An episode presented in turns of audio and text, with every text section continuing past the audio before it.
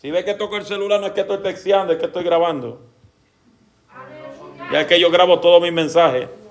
Yo tengo grabado ya casi como dos mil mensajes míos.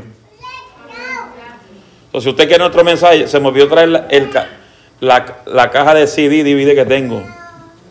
Se me quedaron ayer en la casa. Como salí temprano de trabajar, a mí salí, salí de aquí, llegué a mi casa como a las doce y media. Me di un baño, me acosté a dormir y me levanté a las cinco y media para ir a trabajar. Salí a las tres, arranqué para acá. Me cogió un tráfico como de 45 minutos yo reprendiendo los demonios. Pero llegué aquí a las 6 y 15. El pastor me ganó hoy. El pastor dijo, vamos a llegar temprano, antes que llegue el predicador. Voy a llevarle arroz, arroz con chinchan Juan.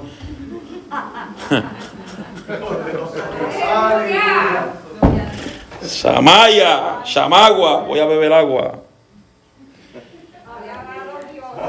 Mateo 28, el que lo tenga grite amén. Amén. Versículo 18. Señor, aleluya.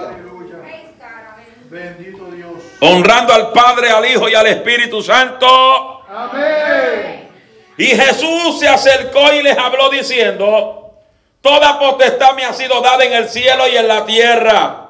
¿A dónde? En el cielo y la tierra.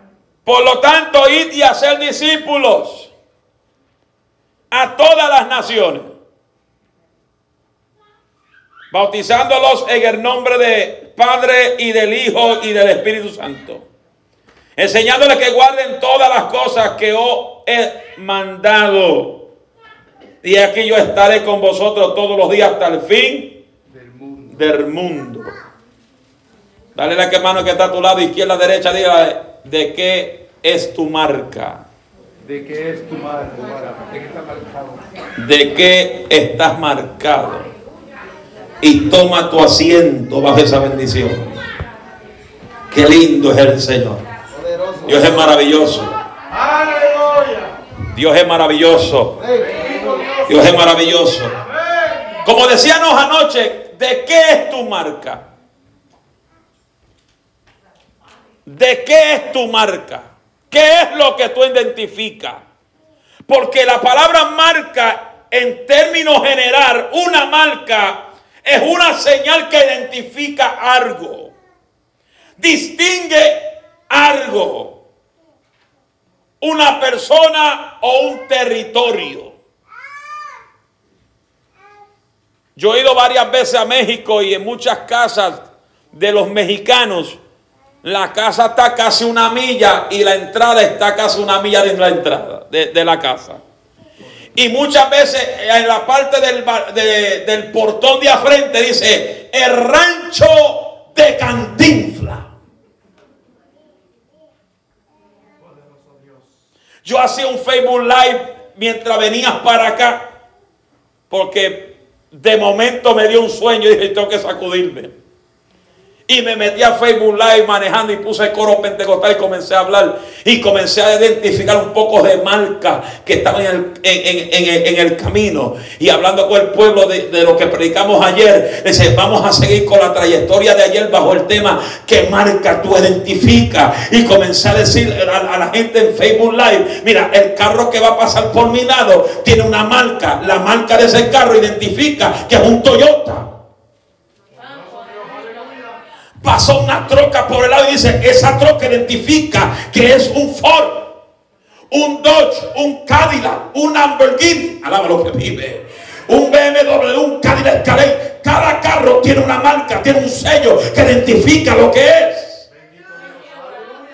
Y hoy en día en las iglesias hay muchos que han perdido la marca. Porque cuando el hombre y la mujer dejan de buscar a Dios, la marca se le comienza a ir. Aleluya. Porque la Biblia es clara, Santiago dice que el que se acerca a Él, Él se acercará a vosotros. So el que se aleja de Él, tarde temprano se aleja de uno. ¿Estamos aquí? Porque bien claro dice, y enseñarlos que guarden, que guarden todas las cosas que os es mandado, guarden los mandamientos. Guarda el protocolo del reino de Dios. Guarda la palabra que tu pastor te enseña. Porque Dios no anda con todo el mundo como lo quieren poner. Dios camina con aquellos que guarden su palabra. Alma mía, alaba la gloria de Dios. Samuel Hernández puede venir aquí a cantar, levanta las manos. Y todo el mundo puede levantar las manos y llorar y, gemir. Pero Dios no oye las, las lágrimas de todo el mundo. Dios no ve los clamores de todo el mundo. Las únicos clamores y las únicas oraciones que Dios escucha son de aquellos que se arrepienten y se apartan del pecado. Levante esa voz arriba, diga gloria a Dios. Y hoy queremos decir que Dios escucha a todo el mundo. Queremos meter al todo que muere en el cielo. Yo no sé por qué en los funerales de estos tiempos, cada vez que muere alguien dice, no, ya está tocando pandereta en el cielo. Cuando eso no lo dice la Biblia. Ay, hermano, sí, él va a estar no hay sufrimiento, no hay más dolor. Ahí está viendo y corriendo, allá está viendo a mamá y está viendo. ¿Dónde? Ahí se iba a salir los boricuas. Es decir, donde rayo en la Biblia dice que tú vas a, volver a ver a mamá en el cielo. Donde rayo en la Biblia dice que vas a ver, volver a, volver a ver a tu marido, a tu esposa allá en el cielo. La Biblia dice que en el cielo hay un nombre nuevo para ti. Y cuando la trompeta suene, y aleluya, el que está muerto en Cristo resucitará primero. pero no va a resucitar con un, con cuerpo que, murió. Va a resucitar con un cuerpo transformado, a un cuerpo semejante semejanza al perfecto Dios Jesucristo, un cuerpo glorificado a su imagen y semejanza. Jamás tú vas a ser el mismo cuando resucite. Queremos poner a todo el mundo tocando pandereta. Pues está allá, allá arriba tocando, brincando y saltando. No, dice la Biblia que los que mueren en Cristo van a un lugar de descanso. Y pues dice lo que, y cuando suena la trompeta, los muertos en Cristo resucitarán. Eso quiere decir que los que han muerto en Cristo resucitan primero. ¿Cuánto quiere irse para el cielo? ¿Cuánto quiere irse para el cielo? Dígame. Pues váyase. Los muertos en Cristo resucitarán. Primero, luego los que están vivos los encontraremos junto con ellos en las nubes. Por eso, cuando la trompeta suene, tú jamás te vas a acordar de tu problema. Santo, aleluya. Jamás te va, te va a acordar de la enfermedad que cargaba tu cuerpo. Jamás te vas a acordar de los problemas que te dieron tus hijos. Jamás te vas a acordar del maltrato de tu marido, el maltrato de tu esposa. Pero si te quedas, entonces ahí sí que te vas a acordar de todo lo que el pastor te dijo, de todas las enseñanzas que te predicó. Y ahí tú vas a decir, ay, ¿por qué fui tan rebelde? ¿Por qué no quise escuchar la voz de Dios? Porque el que muere sin Cristo, aleluya, tendrá un tormento constante, un recordatorio constante tendrá así en NBC, Fox News frente de ti, acordándote de todas las palabras que tu papá, tu mamá, tu pastor te dio, los profetas te dieron y como no fuiste obediente a la palabra de Dios, no guardaste sus mandamientos, pues entonces no hay redención para tu vida. Porque Dios anda con aquellos que obedecen y guardan sus mandamientos. Dios no anda con reverde. Dios no anda con desobediente. Usted puede estar sentado en el templo y si eres desobediente, Dios no anda contigo.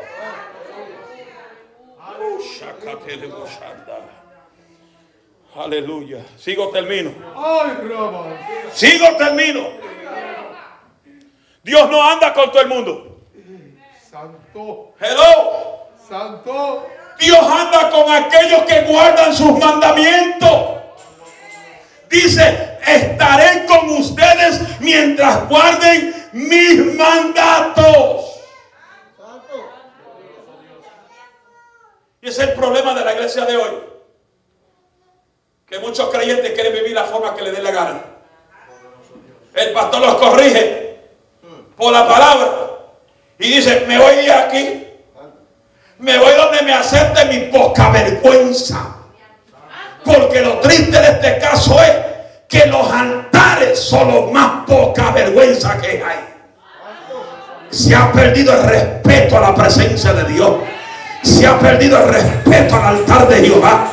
El altar de Jehová puede treparse cualquier payaso, hacer cualquier payasada, pero el altar de Dios se respeta. La casa de Jehová se respeta. Los asientos se respetan. Los instrumentos se respetan. Alma mía, alma. Ay, yo siento la gloria de Dios aquí. A su nombre sea la gloria. Hay que volver a respetar los mandamientos establecidos por Dios aquí en la tierra. A su nombre. A su nombre.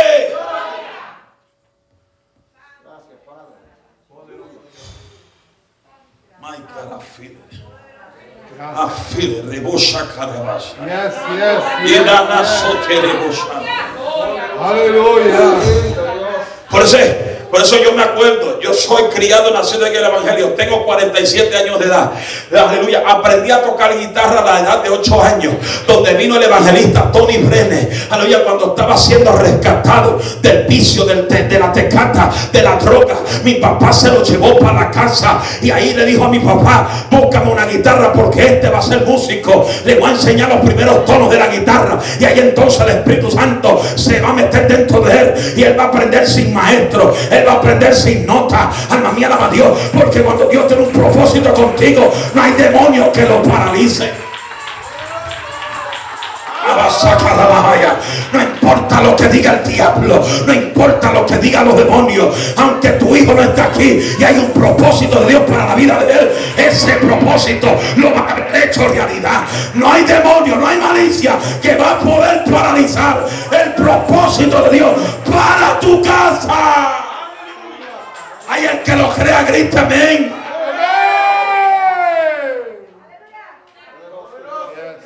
Hay gente que dice, ay, mi hijo no creo que se convierta. Ay, yo creo que no hay solución para mi hijo. Mientras haya vida.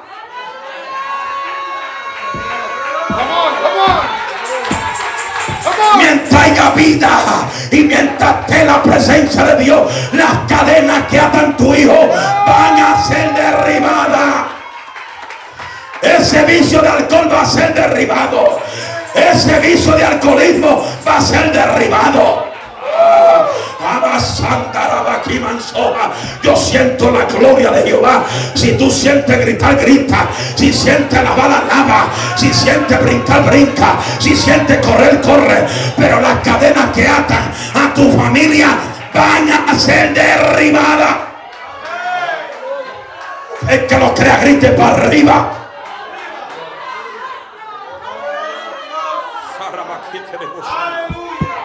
Eh, Sarabajaya. Ay, La Mahaya. Aquí se le están cayendo planes al diablo. El diablo creía que iba a acabar con tu casa. El diablo creía que iba a acabar con tu salud. Pero la mujer que está aquí, el hombre que está aquí dijo, no diablito mentiroso, el que está conmigo es más grande que el que está en el mundo. Y las puertas del infierno no van a prevalecer ni contra mi casa, ni contra mi matrimonio, ni contra mis hijos. Porque el que me da la victoria se llama Jehová. Se llama Jehová ese nombre sobre todo nombre. No hay nombre sobre ese nombre.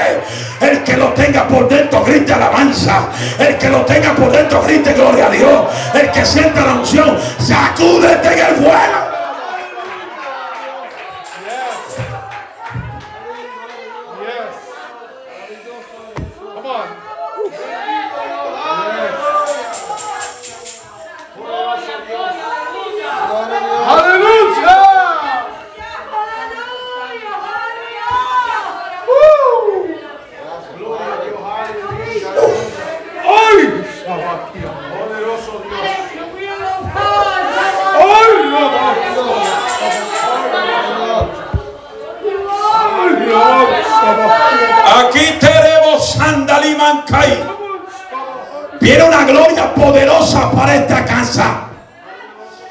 Espíritu Santo me decía, dile a mi iglesia que viene una gloria. Una autoridad que va a sacudir a este pueblo. Ya Dios está cansado iglesia que tienen buenas palabrerías, pero ahí no hay unción. Aquí hay una unción que se está multiplicando cada día.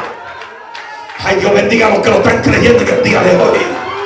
Dios bendiga a los que están sintiendo esa candela en el día de hoy. Lo que Dios le ha prometido a esta casa, no hay diablo que la va a poder paralizar. Lo que Dios le ha prometido para este ministerio, no hay demonio que lo ha podido paralizar.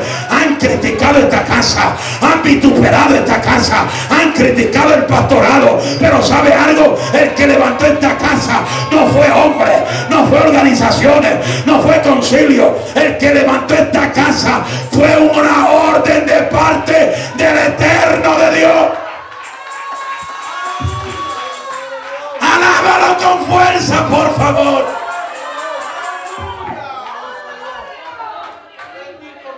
Dile que todo lo que Dios prometió lo vamos a ver. Lo vamos a ver. Lo vamos a ver.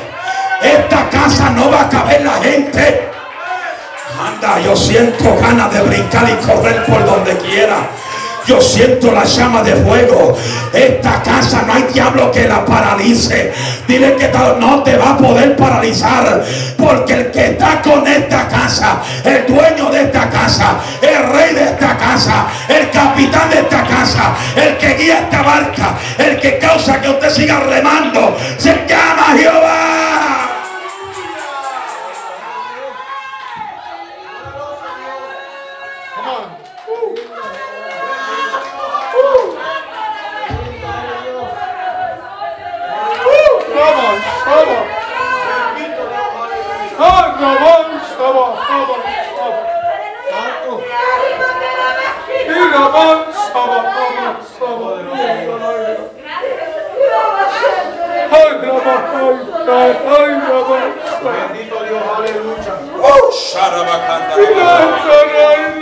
Todo el que está aquí grite Jehová.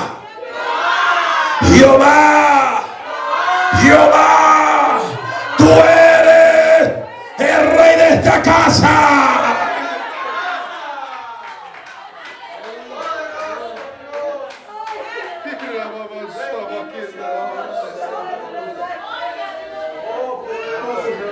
Tú caminas bajo ese fuego, la marca que tú representas no es cualquier marca.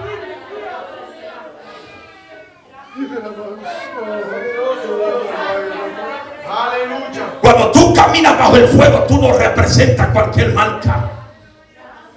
La marca que tú representas es el caballero de la cruz.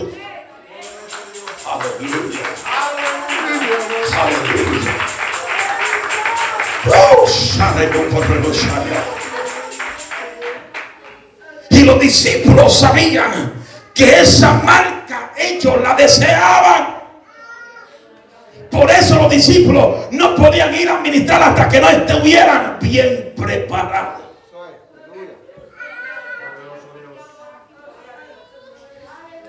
Y Jesús no fue a buscar cualquier persona. Jesús fue a buscar hombres que sabían lo que era, lo que era fajarse, lo que era forzarse, lo que era aún correr peligro en medio del mar. Aleluya. Por eso me encanta cuando los discípulos en una ocasión dijeron, Jesús, llevamos todo el día pescando y no hemos agarrado nada, Jesús. Porque la gente quiere todo lo fácil, en la orilla. Que Jesús le dijo, boguen mal adentro. Váyase para el fondo. Quiero decir, métete en la profundidad de mi palabra. Métete en la profundidad de oración. Estamos aquí. Tú quieres ver manifestación, conéctate al Padre Celestial. Tú quieres ver la gloria, conéctate. Si tú no oras, si dejaste de orar por causa del coronavirus, es hora que comiences a orar. Porque al hombre y la mujer que ora, no hay coronavirus que pueda meterse en la casa. Y aún si se mete en la casa, es porque Dios lo ha permitido. Y aún si se mete, ese coronavirus no te va a matar, no te va a enterrar. Porque va a llegar el tiempo que aún Dios permite que la enfermedad te toque. Como Jehová le dijo al profeta, ve a casa del rey Ezequías y dile al rey Ezequías que prepare maleta porque se va a morir en poco tiempo. Arregla la casa. Ezequías escuchó la noticia y dijo, óyeme, Jehová, pero ¿qué pasó? Yo tengo cosas que hacer todavía. Y que dice que él puso su cabeza sobre la pared y comenzó a interceder ante el Padre Celestial. Yo quiero que tú entiendas, el que vive bajo la marca del Cordero tiene una vida consagrada de oración y búsqueda. Oh, gloria a su nombre. Oh, gloria a su nombre. Oh, gloria a su nombre. Vive una vida consagrada. Es una vida de intimidad con Dios. El que tiene la presencia de Dios tiene una relación con el Padre Celestial. Grite conmigo relación. Relación. Relación. Y eso es lo que hace falta en la iglesia. Que tú entiendas que la relación tuya tiene que ser con Dios. Tú puedes presionar al pastor. Tú puedes lucirle lo mejor al pastor, pero lúcele a Dios.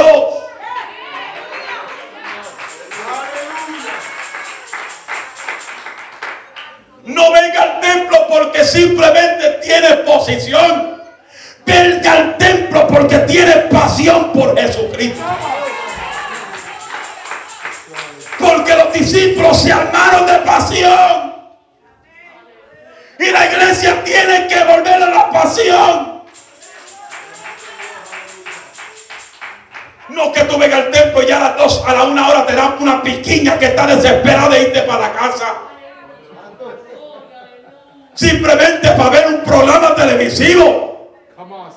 Gente que falta un culto por ver un partido mundial. Un juego de fútbol. No permita que la maldición toque tu casa. Porque el partido, el fútbol, la pelota, no puede ser primero que la pasión por Dios. Bendito Dios. Gracias, mi Dios. Y bueno, tú estás marcado.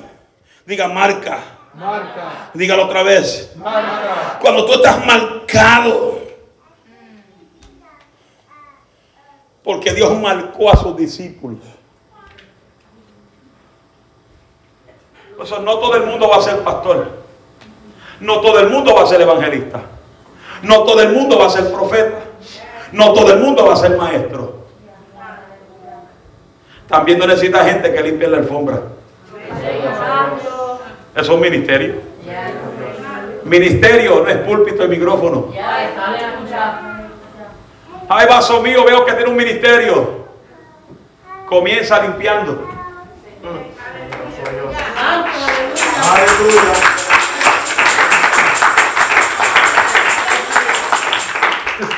Yo le digo a mi esposa, nunca se te ocurra pararte detrás de nadie cuando yo voy a orar por la gente. Esa no es tu posición.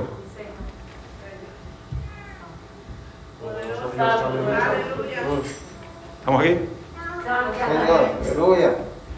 Nunca se te ocurra pararte detrás de nadie para aguantarlo para que no se caiga porque esa no es tu posición. Ay, pero si se cae, si se cae es culpa de las mujeres. Se fueron. Gloria a Dios. ¿Quiere que siga? Señor, quiero un ministerio. Paga el precio.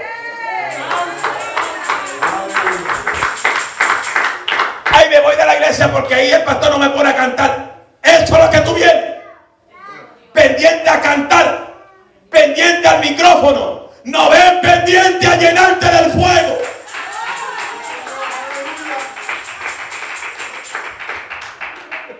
Lo que pasa es, pastores, que la gente no quiere pasar por el proceso.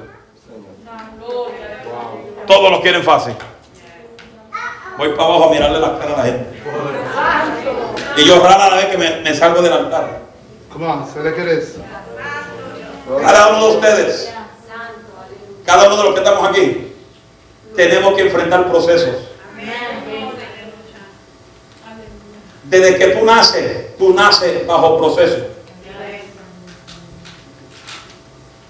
Pero todos tenemos metas, todos tenemos metas, todos queremos realizar cosas. Comenzamos en la A y el propósito se cumple en la Z. De la A a la Z hay obstáculos, hay oposiciones, hay crítica, hay hipocresía, hay traiciones, porque el proceso duele. El proceso duele. El proceso te va a hacer llorar. El proceso te va a hacer sufrir. El proceso puede causar la depresión sobre tu vida. El proceso puede causar que el diablo quiera que tú lo abandones todo. Pero el que entiende que tiene que pasar por el proceso, el proceso no te detiene. El proceso no te paraliza. El proceso te da valentía para pelear. Porque rendirse aquí no es una opción. Repita conmigo, rendirse, no, es una opción. El que se rinde es porque es un cobarde. El que se rinde es porque nunca ha conocido a Dios. Porque el que conoce el reino de Dios puede soplar los vientos más fuertes sobre tu vida. Y no hay demonio que te diga. Y no hay demonio que te haga. Vete de la iglesia porque ahí no te aman. Aleluya. Si aquí no me aman, me van a tener que amar. Porque el que me trajo aquí se llama Jehová. Y de aquí yo no me muevo. La gente por cualquier cosa se van de las iglesias. ¿Sabes por qué? ¿Ya por qué? No, como dicen por ahí, es que no eran de nosotros. No, eso no. Es porque nunca tuvieron experiencia. Porque el que tiene experiencia con Él, no hay demonio que te haga apartarte de sus caminos.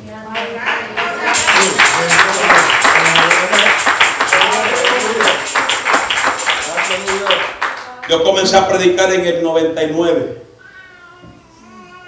Y comencé a ver las manifestaciones de Dios como en el 2005. Comenzó Dios a hacer milagros. Yo le coordiné al difunto Héctor de la Cruz desde el 1993 hasta el 2007. En el 2007 siempre me acordará la fecha, julio 7 de 2007, cuando fue la última vez que lo llevé a mi iglesia. Mi papá estaba en Puerto Rico ese día. Y él vino desde Nueva York para predicar una sola noche. Sin promoción y sin nada. Y se metió a esa iglesia repleta de gente. Y me trepó en el altar, puso su cabeza sobre la mía. Dijo, se termina la coordinación porque de hoy hay algo grande que Dios hará en ti. Y caí al piso. Cuando despierto del piso, estoy caminando, me siento como que estoy en las nubes. Veo la iglesia todo nublada una presencia sobrenatural. Desde ahí comencé a ver piernas crecer, manos crecer, platificaciones, en todas clases, muelas crecer donde no hay. Dios poner ligamentos nuevos. Dios hacer todo tipo de milagros. Los paralíticos soltar sillas de ruedas. Gente tirando las muletas. Yo quitándole los bastones a la gente. Porque yo soy atrevido. Come on, people. Como me pasó en California, me vino una, señora a la campaña con una semana de un accidente que casi la mata y tenía brazalete por todo el cuello porque los discos en el cuello, los nervios estaban todos dañados. Y yo bajo la unción le pasé por el lado y se recibe mirando y le tranqué la cosa y el cuello le hizo. Y la gente dice, ay, la mató el predicador. Cayó al piso, O se levantó del piso así, así. Han pasado 10 años y todavía no ha sido operada. Han pasado 10 años y los discos están nuevos. Han pasado 10 años y los... Ah, es que cuando tú le crees a Dios, no hay enfermedad que se detenga la presencia de Jehová. O habrá gente que lo cree en el día de hoy.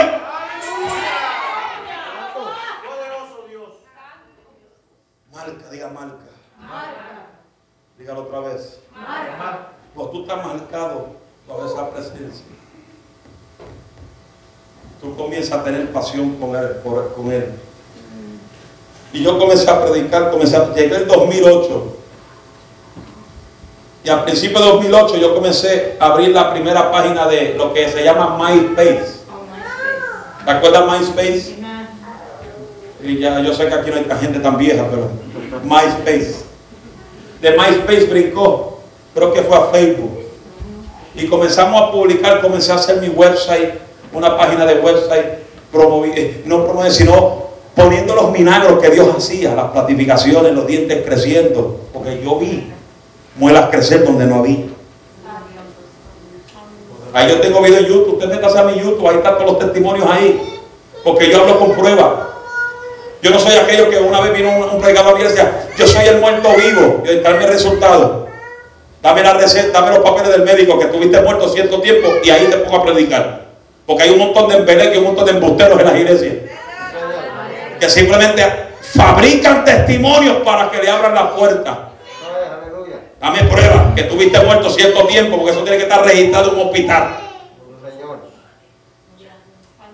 Es como una vez vino un, pastor, un predicador de Puerto Rico, 38 años con el germen SIDA, y Dios lo sanó.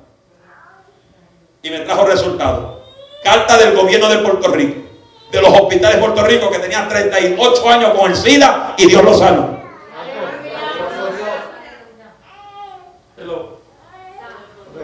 Porque hoy en día hay que pedirle, hay que pedirle a Dios guianza. Y comenzó un ataque contra mi vida. Ataque de toda clase. Señalamiento, acusaciones. Aleluya. De todo. Mire, el diablo ya no sabe qué inventar conmigo. Porque me ha inventado todo.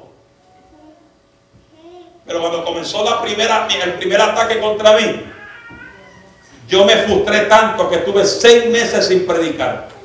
Cogí la Biblia, la cerré y dije, para este predicar, que otro predique porque yo no predico más.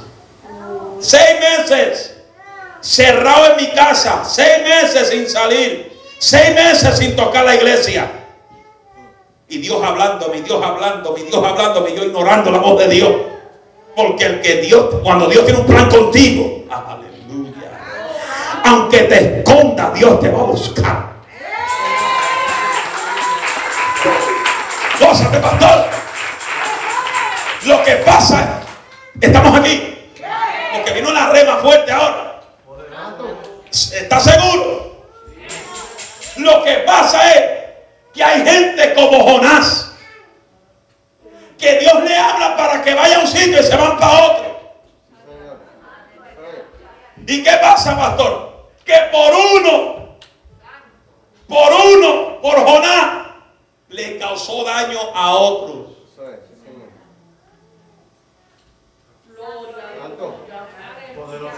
Se montó en el Titanic, rumbo a Tarsi.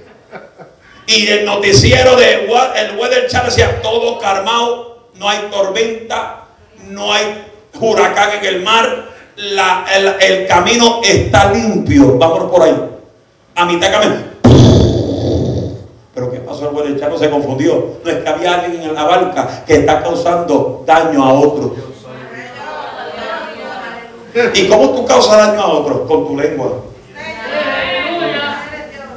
Poderoso Dios. Sí, sigo.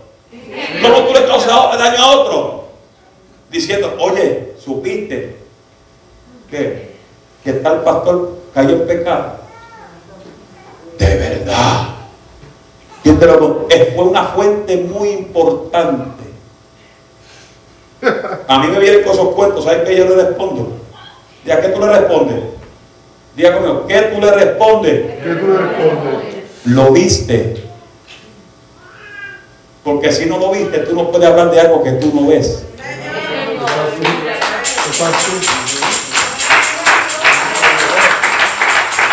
Por eso Hechos 1, verso, Hechos capítulo 1, verso 8 dice, y recibiréis poder cuando haya venido sobre nosotros el Espíritu el Espíritu y vosotros seréis Testigo. testigos.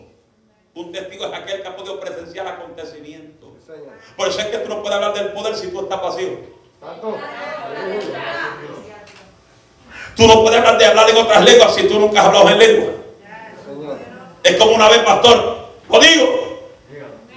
Viene un hermano y me invita a Licea. Tenemos una conferencia matrimonial. ¿Quiere venir? Con su esposa, véngase. A usted no le cobramos nada. Yo soy muy cuidadoso en esta área. Y le pregunta al pastor, ¿quién va a dar la conferencia? No es un evangelista, es casado. No, él no me puede hablar de matrimonio. Muy cierto. Puede, hablar, puede estudiar todos los libros de matrimonio, él no me puede hablar de matrimonio. Porque si yo me entojo y él me enseña, yo le voy a decir, oye, tú que estás enseñando, que es una pelea con una, que es una pelea entre el hombre y la mujer en la casa. Es cierto. Hello. Right. ¿Cómo tú resuelves una pelea entre un matrimonio? Um, pastor, ayúdame. No puede, ¿Verdad? porque no tiene experiencia. Tú puedes leer todos los libros, todos los libros que tú puedas de matrimonio, pero si tú no tienes vivencia,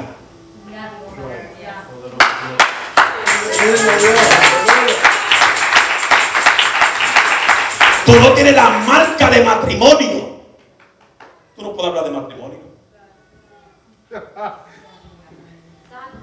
Ninguna persona que nunca se ha casado puede dar conferencia de matrimonio. Muy cierto.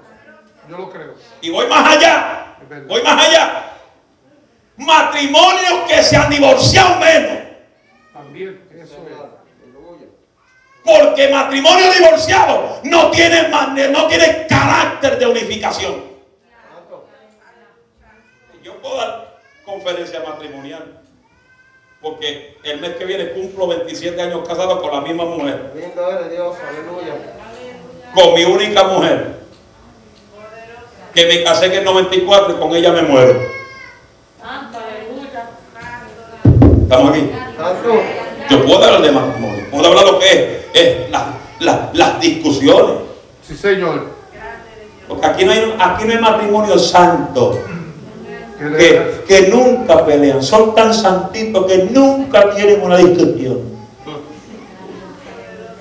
Son bien, hay matrimonios que se creen que son bien santos, que nunca pelean. Y el hombre en, la- en el sofá y la mujer en la cama.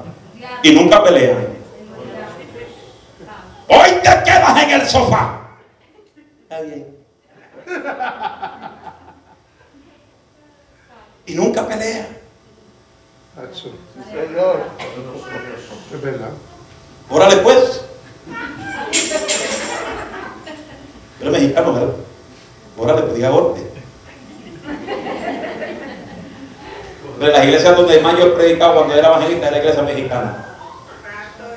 Yo le he preguntado a los mexicanos, ¿qué significa órale? Y dice, no, es como decirle a, hola a alguien, ¿cómo está? Órale, órale, algo así, ¿verdad? Órale, ¿cómo está? Y le dije, no, usted está mal. Eso no significa eso. Órale significa órale a él. Órale. Órale a él. Órale a él. Órale a él. Y vosotros seréis testigos. ¿Cuánto creen que Dios todavía habla y revela? Señor. Pero. ¿cómo tú pretendes que Dios te revele y te hable si tú no le hablas a Él? ¿Qué dijo Jeremías 33.3? ¿Clama a quién? ¿Quién es Él? ¿A Jeremías? ¿A quién? Porque quiere decir que si tú clamas a Él, Él te va a mostrar su gloria. Te va a revelar cosas ocultas que aún tú no conoces. Te va a revelar las cosas que tu hijo aún esconde en la casa. Llama aquí, mansoja. Porque yo me acuerdo que cuando mi papá, aleluya, eh, eh, mi papá siempre ha sido un hombre de oración, oraba casi todo el día. Porque ese viejo sí que le metió rodilla al piso. Y nosotros cuando éramos pequeños que íbamos a las escuelas, él nos decía, no se puede ir de aquí sin antes orar. Como después cuando estábamos creciendo, ya íbamos a los 15, 13, 14 años, pues ya se creían, nos creían los heavy duros igual que igual. A mí muy estricto, muy duro. Mire, yo le doy gracias a Dios por el viejo mío que ha sido duro. Somos ocho en total en nuestra casa. De los ocho, dos le estamos sirviendo al Señor. Los otros seis están endemoniados.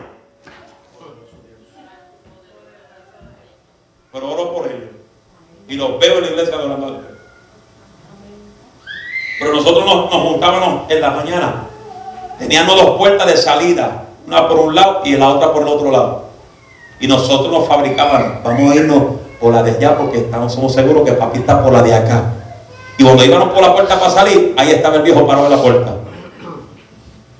Y mi hermano mayor, a los 14 años, cayó en el viso de la droga. Y comenzó a llevar drogas y esconderlas en la casa.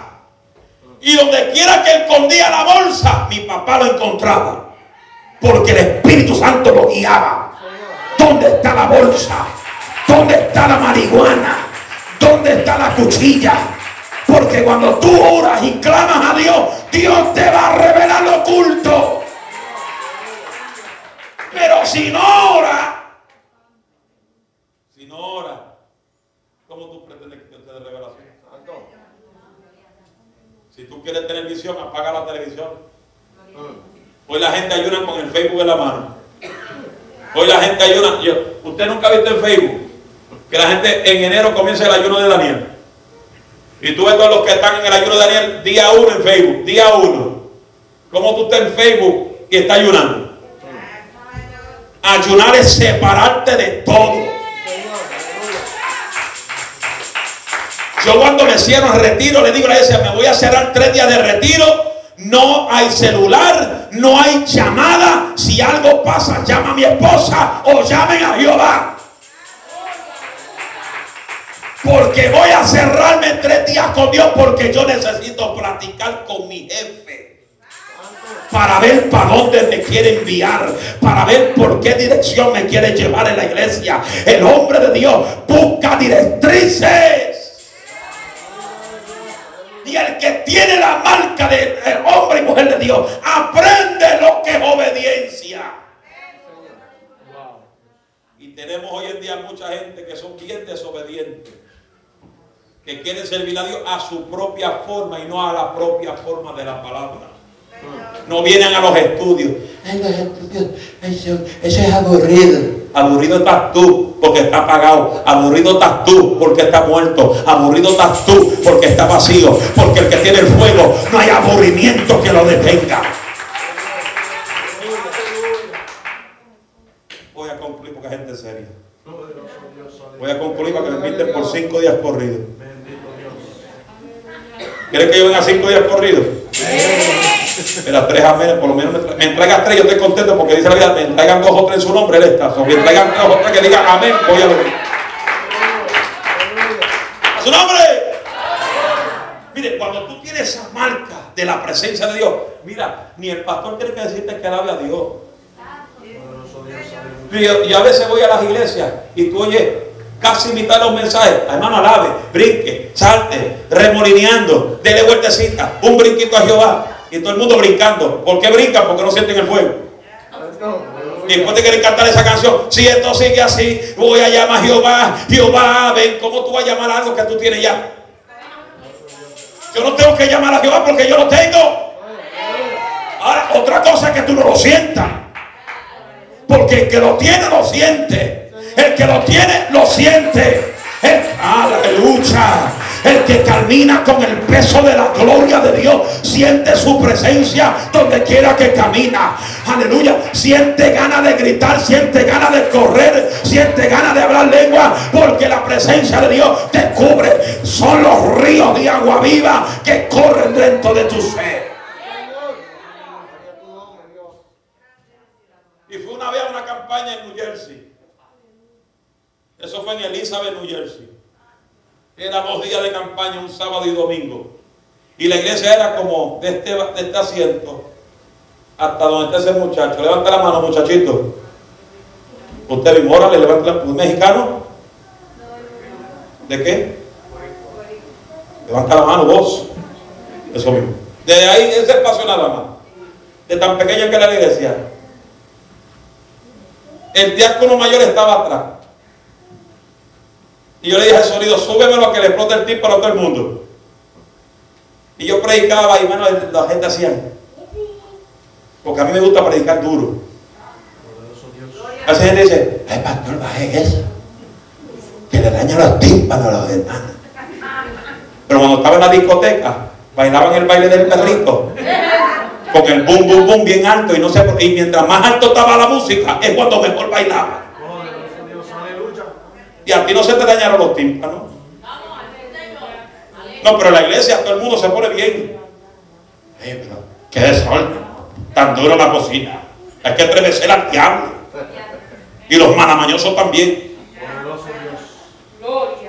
Mi hermano, ahí Dios hizo milagros, señales, prodigios. Y después del culto, el líder, el oficial mayor, vino y dijo, hermano, quiero hablar con usted. Está bien, venga. El domingo mañana, no me le diga al sonidista que lo suba. Amén.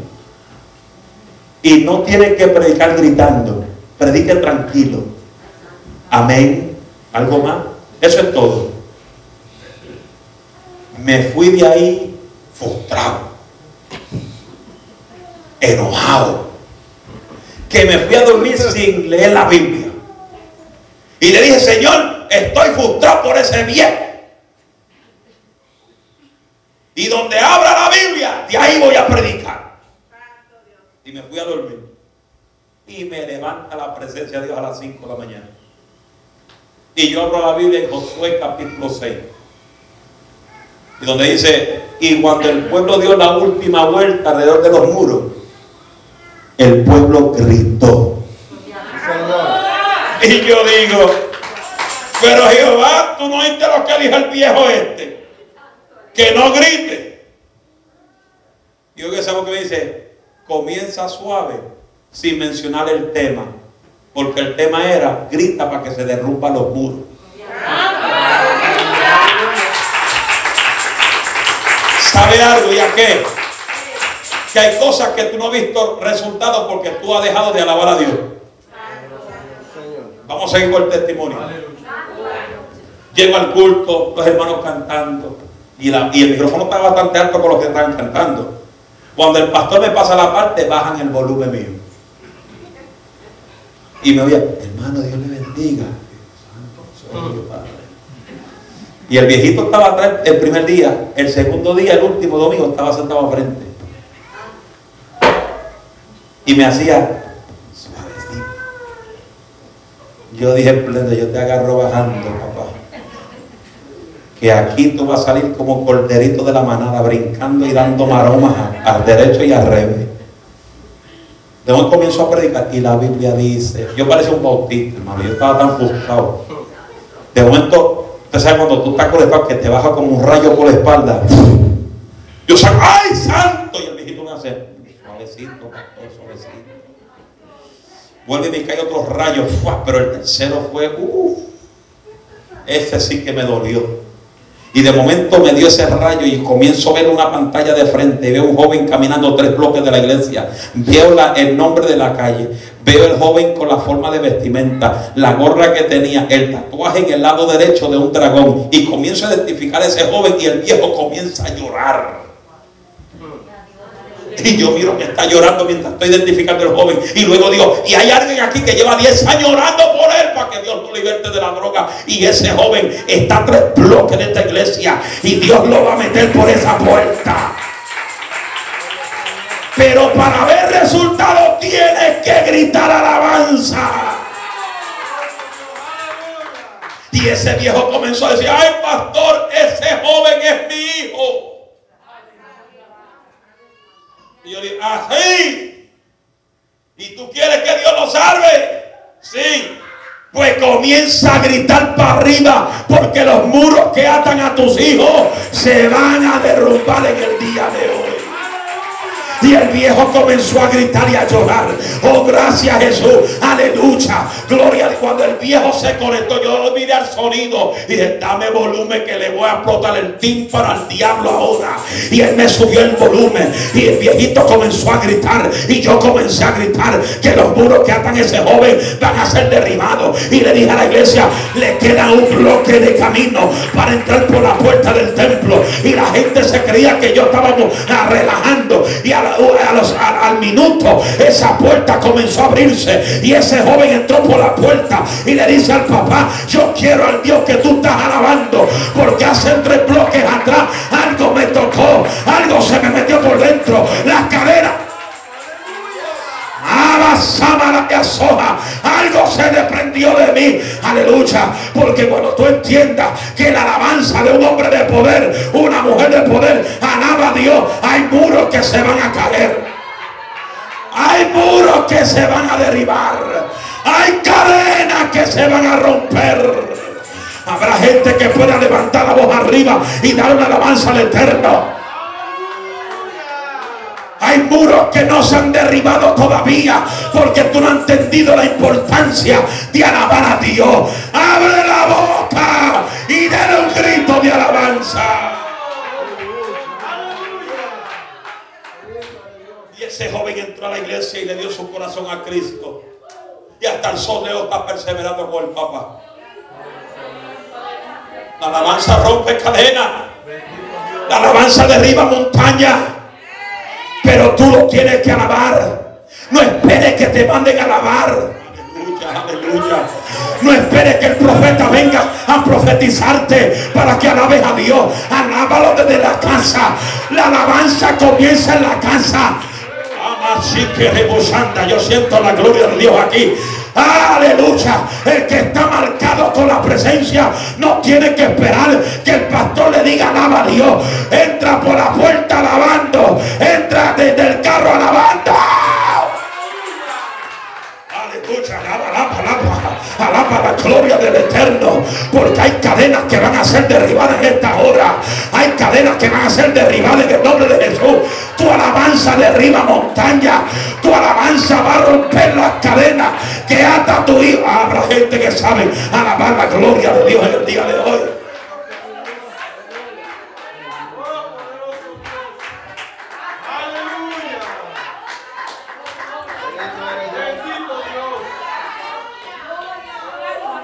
Y ese joven está hoy contento alabando a Dios. Porque hubo un padre que le molestó el primer día de la campaña. Pero el segundo día entendió que la alabanza para arriba derriba muros. Derriba muros. Derriba muros. ¿Qué marca tú cargas? ¿Cuál es tu marca? Este mensaje es larguísimo. Ya llevamos como cuatro temas diferentes, cuatro, cuatro series de esto. Es larguísimo. Porque la primera, primera marca que tú tienes que tener como creyente es que tú eres un hombre, una mujer apasionada por la oración. Si tú no oras, tú no vas para ningún lado. Pero hay gente que no puede venir aquí al culto de oración ni una hora en oración. Hello. La semana, este martes pasado me reuní con líderes en mi iglesia y le dije, si usted no puede venir aquí a orar, dígamelo desde ahora para que me dé la carta de renuncia. Porque el liderazgo no puede ser gente hueca, gente vacía, gente paralizada. El liderazgo tiene que caminar en la visión de los pastores. Y quiero que tú entiendas, el último que determina cualquier cosa en cualquier reunión no es el ungier, tampoco es el tesorero, tampoco no es el diácono. El que determina el sí y el no es el capitán de la iglesia que se llama el pastor. Porque el que le va a dar cuenta a Dios no es el ungier, no es el líder, es Dios.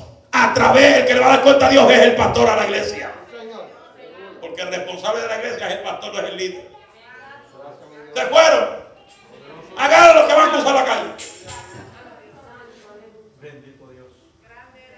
Yo sé que aquí hay gente buena. Aquí hay gente que aman a Dios. Tú que estás ahí en Facebook, congrégate, vente a la iglesia también. ¿Estás oyendo? Porque estáis viendo.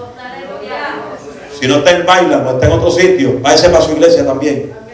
No sea, no sea un creyente wichihuachi. Ay, yo me lleno por Facebook. Nadie se llena por Facebook.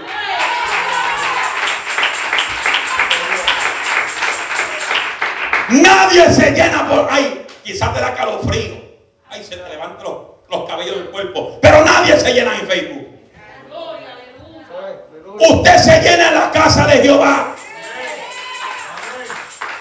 Donde fueron llenos ahí en el aposento. Eh, la gente fue llena en el aposento, en la casa de Jehová. Todos fueron llenos del Espíritu Santo. Por eso, cuando Jesús llegó a Capernaum, ¿y cuánto va a concluir? Usted está cansado. Poderoso Dios, aleluya. Yo tengo que manejar dos horas para trabajar a las seis de la mañana. Pero vengo por cinco días si Dios lo permite y el pastor me quiera.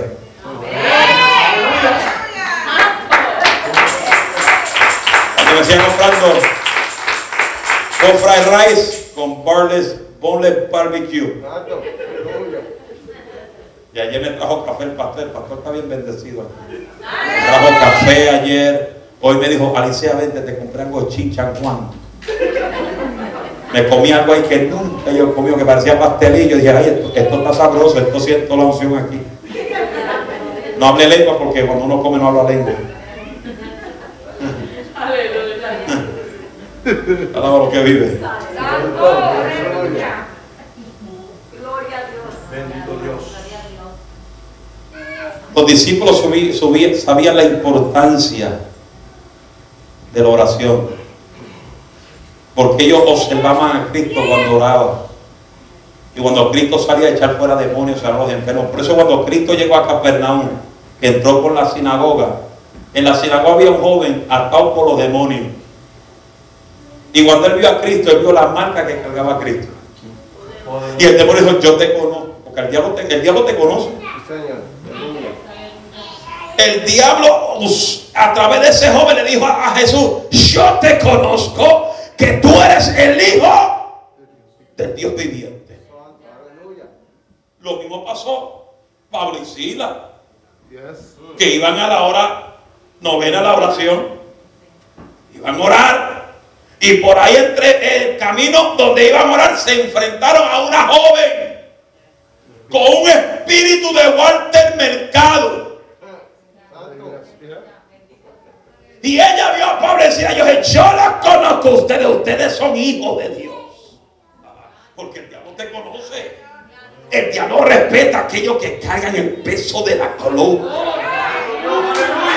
Por eso yo soy de lo que digo, el diablo no se mete a tu casa si tú no le das el permiso.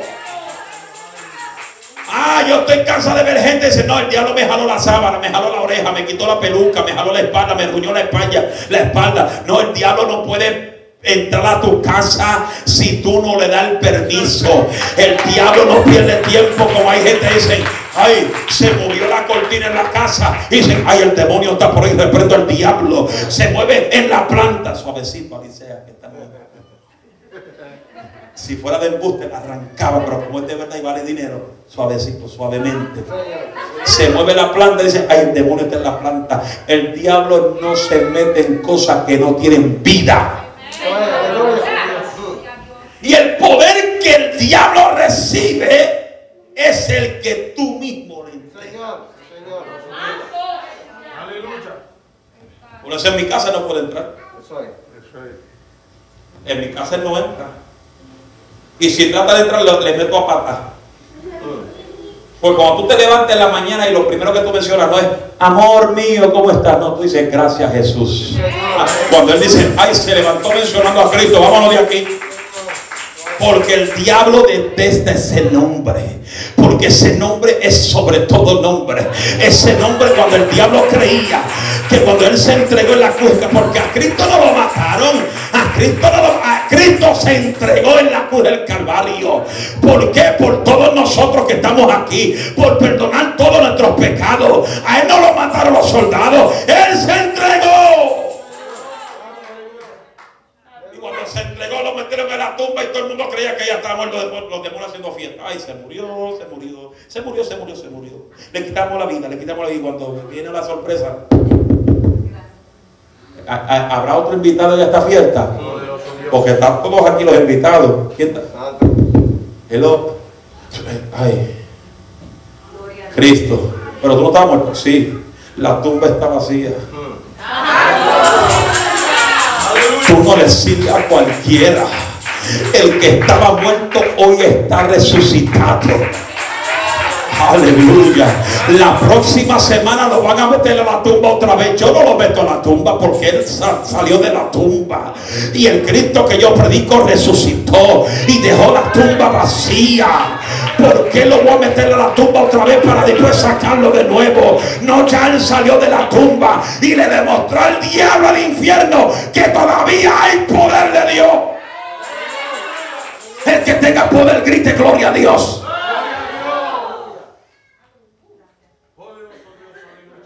Cristo le dijo al diablo, todavía estoy aquí. Qué lindo eres Dios. Por eso, con esto concluyo. Dios te comparó a ti en el, en el libro de los Salmos como una palmera. ¿Por qué Dios no te comparó a ti con, con cualquier árbol que hay aquí en Baila, New Jersey? Que viene un viento, un huracán y se parten por la mitad. Cuando el viento es fuerte, levantan hasta el cemento porque su profundidad no es grande. Pero la palmera es diferente. La palmera es un árbol finito, pero duro y fuerte. Pero no crece para arriba primero, crece en profundidad. Sí, Señor. Eso es lo que pasa hoy en día, que nadie puede, nadie crece en profundidades. La gente se quiere quedar en la orilla. Dí- Dígale que te mete todo profundo. Sí, Señor. Gracias, mi Dios. Y las raíces de la palmera comienzan a, ser, a, a- a profundizarse bien profunda. 10 pies, 20 pies, 50 pies. Y Jesús, y Jesús dijo que las puertas del Hades no prevalecerán contra la iglesia de Cristo. Y. Jesús dice, aleluya, cualquiera pues que oye estas palabras, te compararé a un hombre prudente que edificó su casa sobre, sobre, y el que está edificado sobre la roca que es Cristo Jesús, vienen los vientos, vienen los huracanes, soplan sobre tu casa, pero Él te promete que tu casa no será derribada, porque está fundado sobre. Ahora, el que está fundado sobre la arena, le vienen los mismos vientos, huracanados, tormentas, soplos. ¿Y qué pasa? La casa del que está sobre la arena se, se derrumba. Porque su fundamento no es sólido. ¿Eso qué pasa? La roca es Cristo. So, la palmera crece para abajo. Y la palmera no crece para arriba hasta que sus raíces no estén seguras que pueden soportar una tormenta. ¿Y qué, qué- qué usan las palmeras debajo de la tierra para, para fundamentarse debajo de la tierra? Una piedra, un peñón y la garra, la ropa completa. Por eso cuando viene huracán María, le da la palmera y la sopla del agua al lado. Los cocos vuelan, las hojas vuelan, la dejan sin hoja y sin nada. Y el viento la sopla y la sacude y esta y la palmera está "Uy, y, uy, y, uy". Oh, this is a nice swing, what a roller coaster. Y para arriba y, y por allá y cuando el viento se va, ella vuelve a hacer. Sí, Señor. Y yo me imagino que el viento mira para mí y dice, ¿cómo que tú no estás en el piso? Y la palmera dice, porque todavía yo estoy de pie.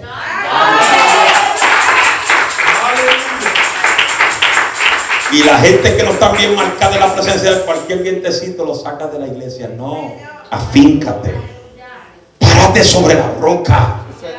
Y dile al diablo que no hay demonio que me va a poder sacar de donde Dios me ha puesto. ¿Estamos aquí? ¿Estamos aquí? Concluyo con esto. El proceso del crecimiento de un creyente es profundizarse en Cristo, depender de Él, sujetarse a Él y confiar solo en Él.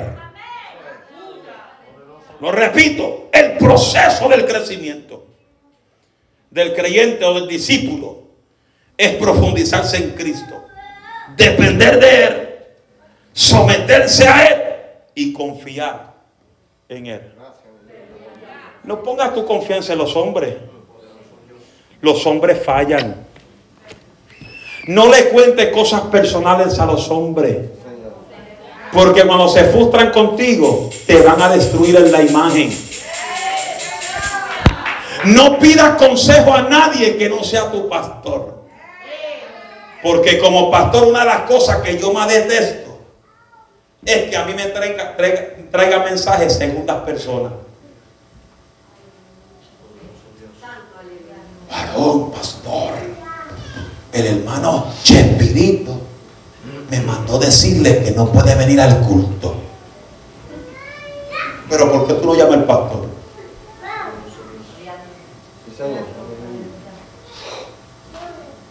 Se fueron. Yo creo que aquí hay dos o tres así.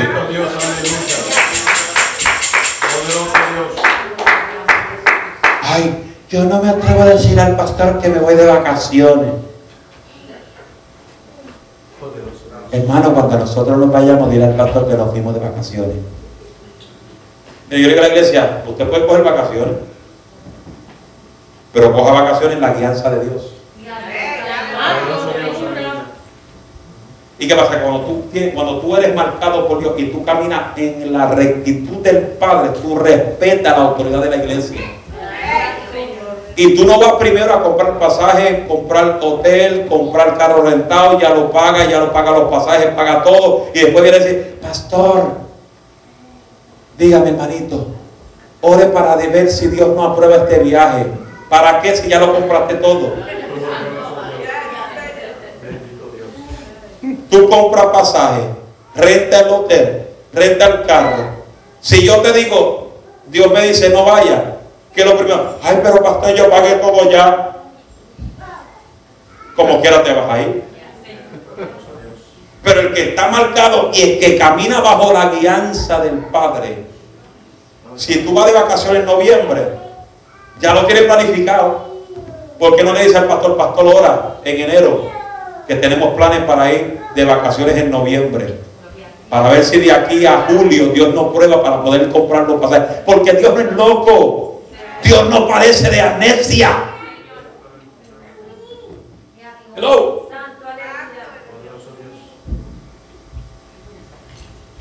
De todas las campañas que yo dado, una sola Dios me paró. Y estaba a punto de montarme en el avión. Iba para Caracas, Venezuela. Y cuando ya chequeé mi maleta, llegué al gate, 10 minutos para montar el avión, eran las 5 y pico de la mañana, recibo la llamada a mi celular y es mi viejo. Y mi viejo, me dice, no te montes en el avión porque Dios no va contigo. Yo dije, pero viejo, yo pagué el pasaje. El pasaje me salió casi mil dólares. No te montes porque Dios no va contigo. Si te montas, allá tú con Dios. Me quedé ahí parado en el aeropuerto, comenzaron a abordar el avión y faltaba ya dos o tres personas que entraran y yo esperando. Diciendo, ¿qué Dios hago? ¿Qué hago, Señor? Pues yo sé que Dios le revela al viejo mío. Y cuando ese hombre habla de parte de Dios, a mí se me encrespan los cabellos. Pues yo lo conozco. Y cuando entra la última persona en el avión, que va a entrar la última persona en el avión, que él me mira, fue un americano, y me dice, listen to what God has told you. Escucha lo que Dios te dijo y obedécele. Santo, aleluya. Yo dije, ok, I'm going home. Di una vuelta. Y la dije, hey, you're not gonna go on the plane? No. Dame mi maleta. No tienes que esperar que el vuelo vuelva atrás porque ya está dentro del avión. Ok, goodbye, Charlie. Te veo en el regreso, maletín. Y me fui para casa. Llego a mi casa y me dijo, ¿qué tú haces aquí? Dios me dijo que no me montara. Comencé a claudicar con Dios en la puerta del avión, de la entrada, y un hombre americano sin conocerme me dijo, obedece la voz de Dios.